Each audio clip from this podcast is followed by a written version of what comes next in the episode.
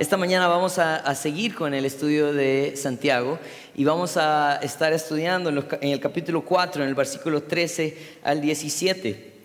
Y eh, he pensado en, tomar el, título de esta enseñanza el día de hoy como la voluntad de Dios. Y saben, yo creo que eh, hay algo bien importante en la manera como nosotros vivimos.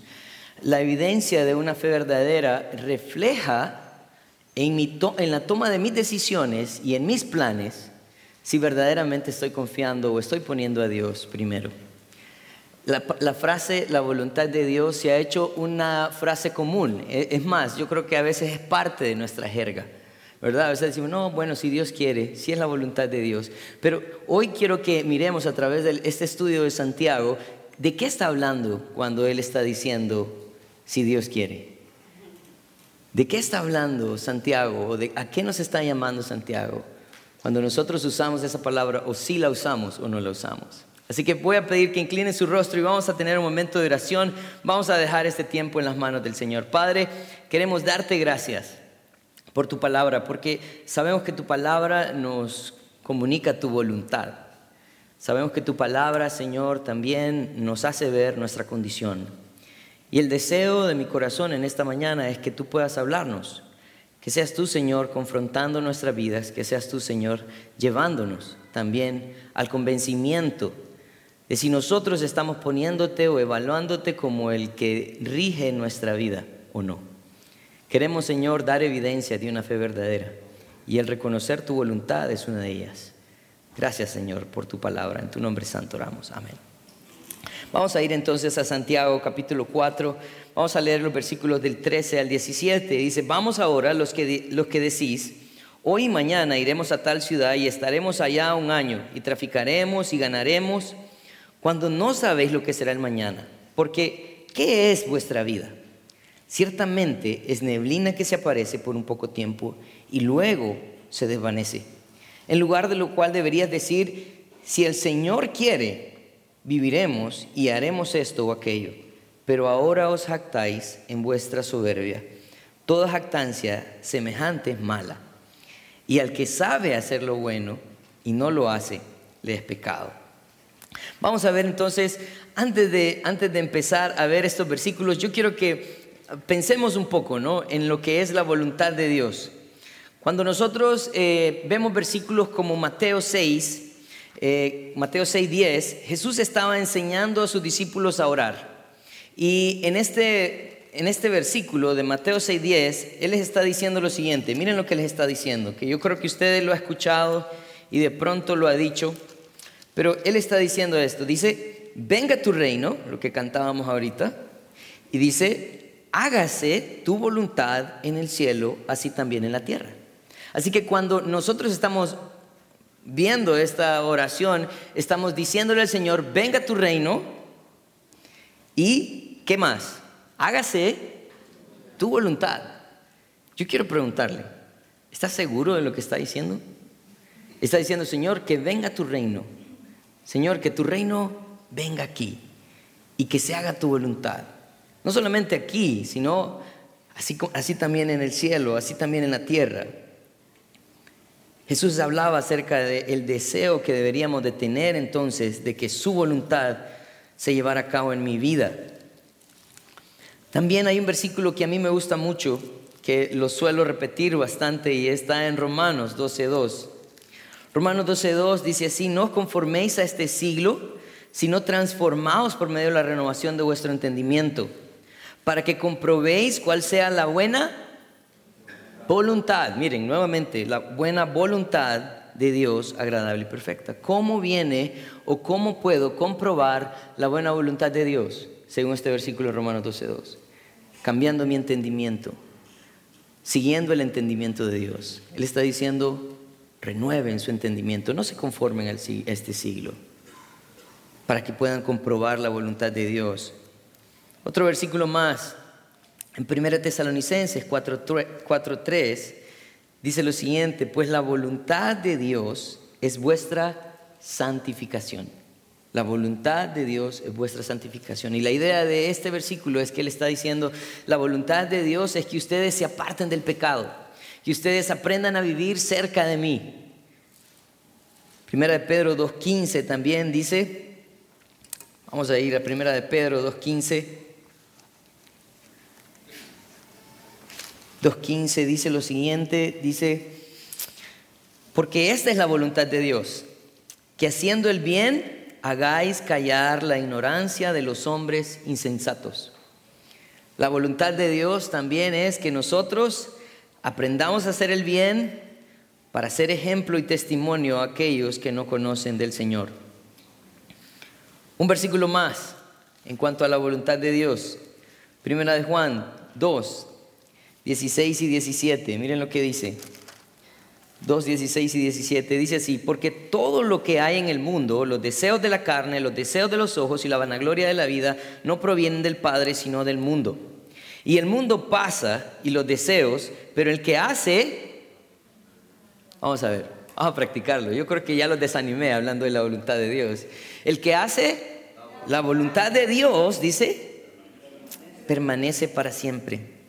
¿Qué está hablando acerca entonces de la voluntad de Dios? No solamente trata de que nosotros reconozcamos a un Dios soberano, no solamente eh, está hablando de, ese, labor en nosotros de comprobarla a través de su palabra, de la obediencia a su palabra, sino que también nos lleva en un proceso de santificación, que también nos lleva a ser ejemplo ante el mundo y no solamente eso, sino que también nos dice que vamos a permanecer para siempre. Tenemos una vida eterna los que hacemos la voluntad de Dios. Así que voy a volver a la pregunta. ¿Está usted entendiendo el término si Dios quiere o que se haga la voluntad de Dios? Santiago en el versículo 13 del capítulo 4, él dice lo siguiente, vamos a retroceder ahí un poquito Santiago 4, porque parece que él está hablando a un grupo específico de personas y él está diciendo, eh, vamos ahora los que decís, hoy y mañana iremos a tal ciudad y estaremos allá un año y traficaremos y ganaremos. Y lo que nosotros vemos en esta primera parte es lo que el hombre piensa, ¿no? En el versículo 13 estamos viendo lo que, lo que nosotros pensamos muchas veces.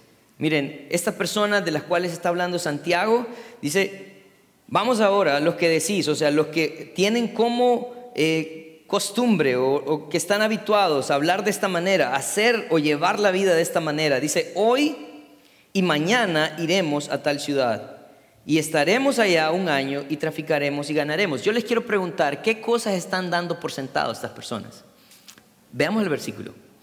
Veamos el versículo. Dice, hoy y mañana, ¿qué cosas están tomando por sentado? Tiempo. Ellos están tomando por sentado tiempo. ¿Qué más están tomando por sentado? Dice, no, solamente hoy y mañana, dice, estaremos allá un año, ¿verdad? Y dice, y traficaremos. O sea, la, la, la idea de traficar es hacer negocios, ¿verdad? No, nada más que eso. Vamos a hacer negocios. O sea, ellos no solamente están tomando por sentado el tiempo, sino que también están tomando por sentado una actividad. ¿verdad? Van a, desarrollar una actividad. Y no solamente eso, sino que, ¿qué va a pasar con esa actividad? Ellos van a, a ganar también. Miren, y el mensaje de esta mañana no se trata de pensar que hacer planes es, pecado, ¿no? Porque no quiero que salgan de aquí diciendo, bueno, olvídense de los planes, ya no más, no me preguntes, amor, dónde vamos a comer, no hay planes, ¿verdad? No, no, no se trata de eso. Se trata de vivir una vida no reconociendo quién es quien nos sostiene. Estas personas que están diciendo, vamos ahora, vamos a hacer esto este año, vamos a traficar, vamos a ganar, ellos no están tomando en cuenta a Dios. El Señor quiere que nosotros pongamos nuestra mirada en Él. En Proverbios 16, en Proverbios 16, 3, el proverbista decía lo siguiente, miren lo que dice. Proverbios 16. Proverbios 16, 3. Dice esto. Dice, encomienda a Jehová, ¿qué cosa? Tus obras. ¿Cuál es la idea? Si hay un plan, si hay un plan. Debemos de hacer un plan, debemos de hacer proyecciones, pero tenemos que encomendárselos a Dios. Dice, encomienda a Jehová tus obras. Y dice, y tus pensamientos serán afirmados. ¿Cuál es el resultado de entregar al Señor mis planes? Según este versículo. Él va a afirmar mis pensamientos. O sea, Él me va a dar a entender qué cosa, por dónde no debo caminar. Por dónde este plan falla. Por dónde este plan debe mejorar. Miren lo que sigue diciendo. Dice, encomienda a Jehová tus obras y tus pensamientos serán afirmados. Dice, todas las cosas ha hecho Jehová para sí mismo y aún al impío para el día malo. Él está diciendo, todo está en las manos de Dios. Todo, aún el malo. Él lo usa y lo tiene para el día de juicio.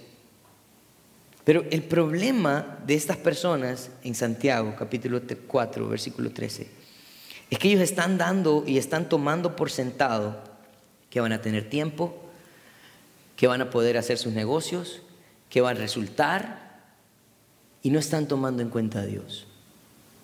No están tomando en cuenta a Dios.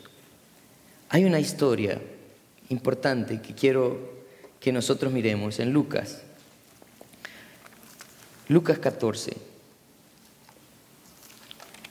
Lucas 14. Jesús estaba hablando a sus discípulos y les estaba hablando del costo que había en seguirle a Él. El costo de seguir a Cristo. Dice, porque ¿quién de vosotros queriendo edificar una torre no se sienta primero, calcula los gastos, a ver si tiene lo que es necesario para acabarla? No sea que después que haya puesto el cimiento y no pueda acabarla, todos los que lo vean comiencen a hacer burla de él, diciendo, este hombre comenzó a edificar y no pudo acabar. El Señor quiere que hagamos planes. El Señor quiere que nosotros calculemos el costo el Señor quiere que nosotros hagamos una proyección, pero sobre todo el Señor quiere que nosotros le tomemos en cuenta. Muchas veces nosotros vivimos una vida haciendo planes, proyecciones, pero Dios no se encuentra en ninguno de esos planes, ninguna de esas proyecciones. Y saben, el problema es que nosotros ah, ignoramos mucho. Y creemos tener el control de muchas cosas, pero la verdad no tenemos el control de nada. En el versículo 14 y 15, Santiago sigue hablando a este grupo de personas y dice, cuando no sabéis lo que será mañana, porque ¿qué es vuestra vida? Ciertamente neblina que se aparece por un poco de tiempo y luego se desvanece. En lo cual, dice, debería decir, si el Señor quiere, viviremos y haremos esto o aquello. Él está diciendo, ¿saben? Hay algo que ustedes ignoran en medio de su planeación. Lo que ustedes ignoran es el día de mañana. Nosotros sabemos el día que nacemos, ¿verdad? Y lo celebramos. Bueno, algunos tratan ya de no celebrarlo. Pero nosotros reconocemos el día que, nacemos, pero nadie de nosotros sabe el día que va a morir. ¿Qué haría usted si usted supiera el día que se va a morir? ¿Qué haría? Piénselo. Piénselo, ¿qué haría? ¿Qué haría si usted tiene su reloj y dice, bueno, me faltan tantos años, tantos meses, tantos días, tantas horas. ¿Qué haría? ¿Qué haría? ¿Cómo viviría? Y algunos de pronto se nos perderían un par de años y volverían, ¿verdad? Justo antes de morir, de pronto. Pero de pronto hay otras personas que aprovecharían cada día que tienen en su vida. Él está diciendo, ustedes desconocen el mañana y explica lo que es la vida. Dice, ¿qué es vuestra vida? Ciertamente es neblina que se aparece por un poco de tiempo y luego se desvanece. Es la misma idea de esa neblina en la mañana, ¿verdad? De pronto los que viven aquí por el Atío o lugares altos saben de eso más que yo, que vivo en la parte más caliente de Teucigalpa. Pero esa es la misma idea, como cuando usted sale a correr en la mañana, ¿no? Y y, el vapor que sale lo ve por un momentito y luego se desvanece. Así es la vida. Piénselo. Hace unos años usted siente que acabó de ver a su hijo nacer y ahora se graduó de la universidad, ¿verdad? O de pronto hace un momentito siente usted que estuvo en el colegio y ahora habla de las historias que, que, que se encontraron ahí, ¿no? Así es la vida, es breve. La vida es breve. Nosotros no tenemos control sobre el mañana, así que no tenemos control sobre las situaciones, no tenemos control acerca del resultado de nuestras acciones. Cada día no sabemos lo que va a suceder. Muchas personas salen de su casa pensando venir a cenar con su familia si no regresan. No porque no quisieron, sino porque era el tiempo de que el Señor les llamara. Así que Santiago está animándoles y les está diciendo, saben, hay algo que ustedes ignoran. Ustedes ignoran el día de mañana. Ustedes ignoran también la brevedad de la vida. Salmo 90, 10, el salmista hablaba acerca de la vida de esta manera. Miren lo que él dice. Salmo 90, 10. El salmista decía, los días de nuestra edad, dice, son 70 años y en los más robustos son 80 años. Con toda su fortaleza es molestia y trabajo porque pronto pasarán y volamos. ¿Qué son 80 años? ¿Qué son 70 años? Pronto volamos, dice. Santiago está tratando de motivar a, a, estas personas a que piensen, piensen por un momento en su vida, piensen en sus planes, piensen en lo que están haciendo, piensen, no vivan a la ligera. Y a veces nosotros pensamos, bueno, pero hay gente que no planifica conforme a la voluntad de Dios y le va bien. Hay gente que no ama a Dios necesariamente y todos sus planes se llevan a cabo y vive una vida tranquila. Ese era el, era la misma, eh, el, mismo problema que tenía el pueblo de Israel. ¿Saben lo que el problema del pueblo de Israel? El problema del pueblo de Israel es que era un pueblo que se olvidaba del Señor. Y lo que sucedía es que el Señor venía y los disciplinaba, y ya cuando estaban en calamidad, ellos venían y regresaban al Señor, y esto era un estira y encoge toda la vida. Pero el, profeta eh, eh, Jeremías, en el capítulo 3, versículo 21, él está hablando acerca de la misericordia de Dios. Capítulo 3, versículo 21, miren lo que dice. Dice, esto recapacitaré en mi corazón, por tanto lo por tanto esperaré. Dice, por la misericordia de Jehová no hemos sido consumidos, porque nunca decayeron sus misericordias. ¿Sabe por qué nosotros no somos eliminados por el Señor? Por su misericordia.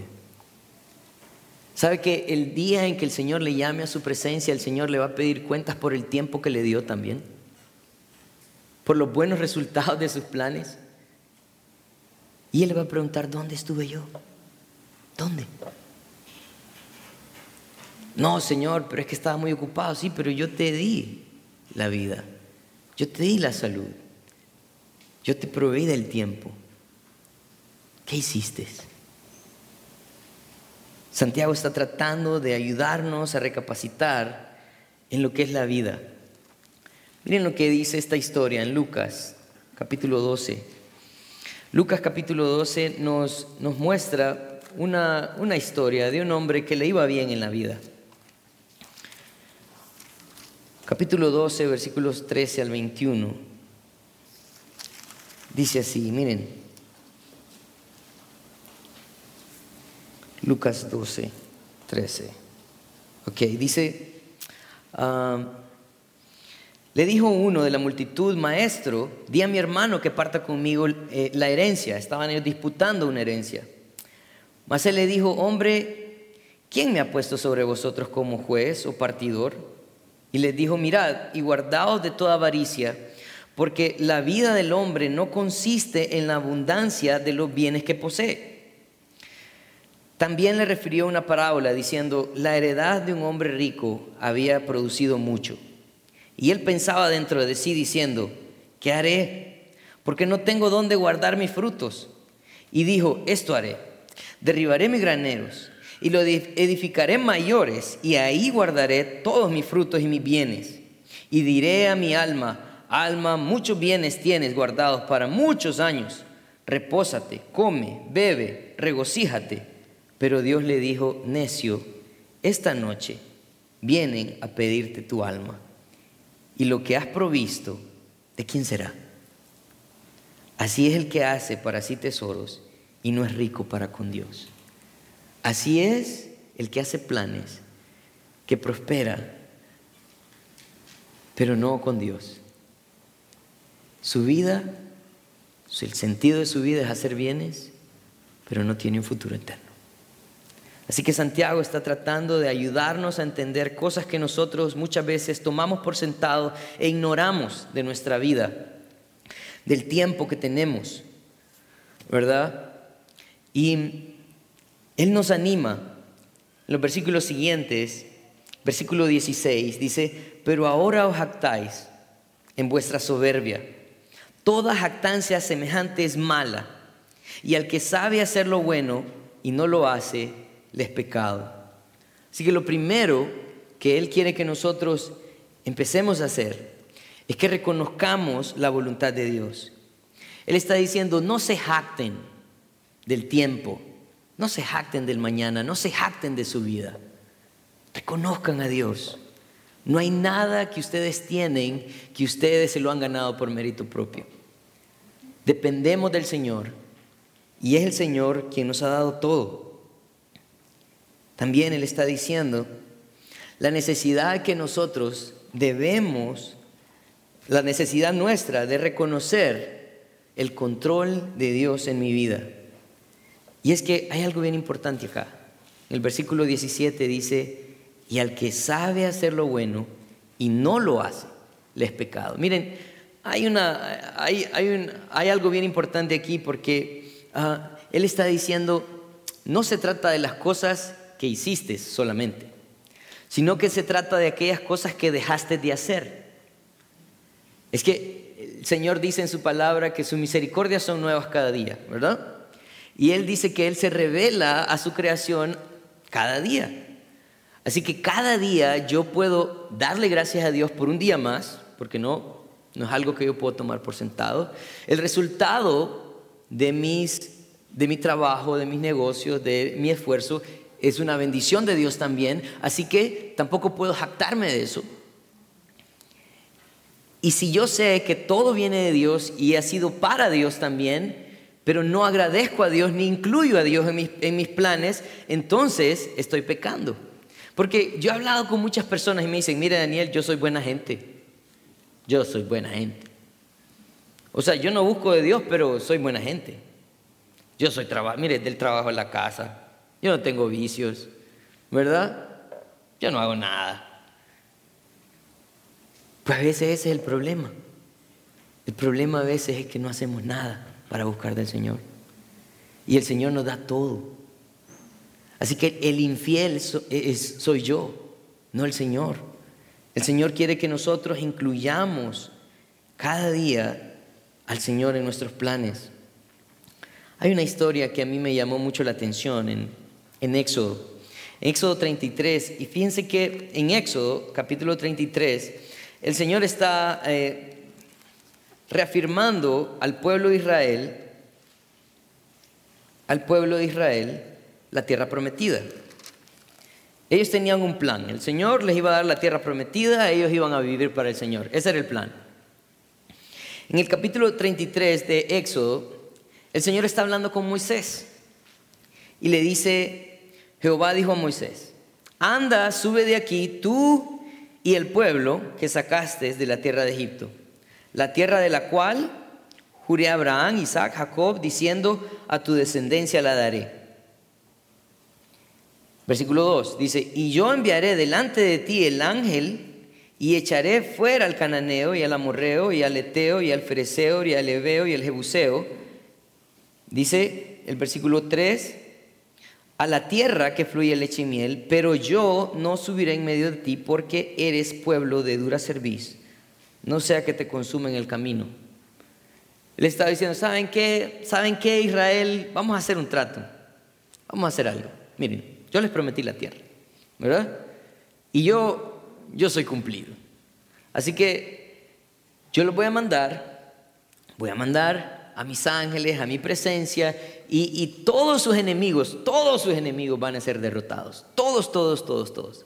Para que ustedes puedan alcanzar sus planes, para que ustedes puedan alcanzar sus propósitos, yo les voy a ayudar. Pero ¿saben qué? Yo, yo no voy a ir con ustedes. Yo no voy a ir con ustedes. Y la razón por la cual no voy a ir con ustedes es porque son un pueblo duro. La idea de dura cerviz es cabeza dura. O sea, que no entienden. Ustedes no entienden lo que necesitan. Yo les digo lo que ustedes necesitan, ustedes quieren hacer lo contrario. Yo les muestro el camino, ustedes toman otro. De pronto en el camino me van a sacar la piedra, como decimos nosotros, y me lo voy a echar a todos. Así que mejor, les dice el Señor, vayan, váyanse, lleguen. Y Moisés empieza una discusión con el Señor en esos versículos, pero cuando llega el versículo 13, dice, ahora pues, si he hallado gracia en tus ojos, te ruego que me muestres ahora tu camino. Miren el deseo de Moisés. Él está diciendo, muéstrame tu camino, para que te conozca y halle gracia en tus ojos. Y mira que esta, esta gente es pueblo tuyo. El ruego de Moisés es, Señor, yo sé que somos cabeza dura. Yo sé que no te tomamos en cuenta. Yo sé que queremos vivir conforme a nuestros caminos y conforme a nuestros pensamientos, pero Él está pidiendo ayuda es en el versículo 13 y Él está diciendo, muéstrame tu camino para que te conozca y para que haya gracia en tus ojos. Señor, mira este pueblo, es tuyo. Tú lo sacaste de Egipto. Señor, cada uno de ellos es tuyo. Versículo 14 dice, y él dijo, mi presencia irá contigo y te daré descanso. Él no está diciendo que iba a ir él, él estaba diciendo, mi presencia irá contigo y te daré descanso. Y Moisés respondió, si tu presencia no ha de ir conmigo, no nos saques de aquí. Señor, si tú no vas a ir con nosotros, ¿para qué me sirve? ¿Para qué nos sirve? una tierra que fluye leche y miel. ¿De qué le sirve a usted tener una tierra prometida sin Dios?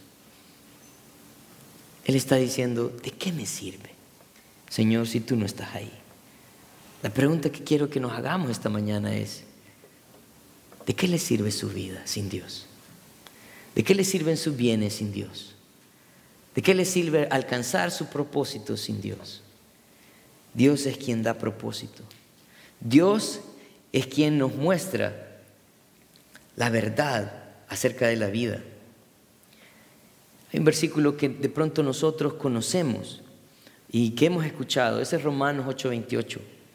Romanos 8:28 dice a los que aman, a los que a, Dios aman, perdón, todas las cosas les ayudan a bien. Saben, el problema de nosotros es que nosotros hacemos nuestro plan y queremos que Dios lo cumpla. Ese es el problema nuestro. Y cuando Dios no cumple nuestro plan de la manera y la forma como nosotros lo hemos estipulado, nos molestamos con Él. Y nos alejamos de Él. Porque queremos que Él haga lo que yo quiero. Pero el versículo de Romanos 8:28 está diciendo, y sabemos que a los que aman a Dios, yo quiero preguntarles, ¿dónde está el énfasis de los que aman? ¿Quiénes son los que aman a Dios. Los que aman a Dios son aquellos los que han conocido, los que entienden su voluntad, su propósito, su palabra. Y Él está diciendo aquí, los que aman a Dios, todas las cosas les ayudan a bien. Los que no aman a Dios tienen buenas excusas para renegar cuando las cosas no salen como quieren. El énfasis está aquí en los que aman a Dios. Todas las cosas le ayudan a bien. El Señor quiere que nosotros creamos en Él, dependamos de Él, le reconozcamos a Él. Que no nos dé nada si Él no va a estar ahí. Yo quiero terminar, tengo unas conclusiones y yo creo que parte de esto es lo que estamos hablando hoy. Dice, no vivamos tomando por sentado el tiempo y la vida que Dios nos ha dado. Tomar por sentado nuestra, nuestro, el tiempo y la vida es pecado. Yo quiero que ustedes lo piensen. Si ustedes no saben qué va a suceder el día de mañana, ¿cómo van a vivir hoy? Y esa es una pregunta que debemos hacernos todos los días. Si yo no sé qué va a suceder el día de mañana, ¿cómo voy a vivir hoy? ¿Cómo voy a amar a mi familia hoy? ¿Cómo voy a trabajar hoy? ¿Cómo voy a ser ejemplo hoy? ¿Cómo voy a servir al Señor hoy? Si yo no tengo claro lo que mañana va a suceder, ¿cuán apasionado viviré hoy para el Señor? El vivir reconociendo la voluntad de Dios cada día nos ayuda a ser más felices, agradecidos, dependientes de nuestro Señor. ¿Saben por qué? Porque cuando nuestros planes no salen como nosotros lo hemos diseñado, vamos a entender que Dios tiene un propósito especial para eso y vamos a descansar en Él. Recuerden, a los que Dios aman, todas las cosas les ayudan a bien. Pero todas las cosas le ayudan a bien a aquellos a que están amando a Dios. Si usted no ama al Señor, usted va a tener buenas excusas para renegar, para sentir que no hay un Dios, porque las cosas no salieron como usted quería que salieran. Pero el depender de Dios no me va a traer a mí angustia, va, va a traer felicidad y me va a ayudar a ser agradecido porque reconozco que el Señor me ha librado de algo que yo no necesitaba. Recuerden entonces que lo que Dios espera de nosotros es que vivamos una vida tomando en cuenta su voluntad. El Señor lo que quiere no es que usted tome esa palabra, si Dios quiere, a la ligera. No. Porque nosotros lo usamos, no, pero si Dios quiere, ¿verdad? Sí. No, hay cosas que Dios quiere definitivamente. Pero que yo reconozca que mi vida depende de Él, que mi tiempo está en sus manos, que las cosas suceden bajo sus propósitos y la única razón por la cual yo sigo aquí es por su misericordia. Así que no vivamos una vida tomándola por sentado, vivamos una vida reconociendo la importancia de acercarnos al Señor para que Él pueda seguir haciendo esa obra perfecta en nosotros y mostrándose a nosotros cada día. Vamos a orar. Padre, queremos darte gracias por la oportunidad que tenemos esta mañana de acercarnos a ti, Señor, y poder ah, analizar si verdaderamente estamos, Señor, anhelando tu voluntad. Señor, muchas veces vivimos una vida eh, donde presentamos a ti nuestro plan y queremos que tú cumplas nuestro plan. Pero Señor, en esta mañana aprendemos que vamos a presentar nuestro plan y vamos a estar de acuerdo cuando tú lo cambies. Señor, vamos a presentar a ti nuestros planes, nuestras proyecciones, nuestros negocios, nuestra vida. Y vamos a vivir cada día como si fuera el último. Reconociendo, Señor, que en ti dependemos. Nuestro tiempo, nuestra vida, nuestros esfuerzos, nuestros resultados, de ti dependen, Padre. Líbranos, líbranos, Señor, de tomar a la ligera el tiempo y la vida que nos das. Y ayúdanos a ser agradecidos, Padre por todo lo bueno que eres con nosotros. En tu nombre santo.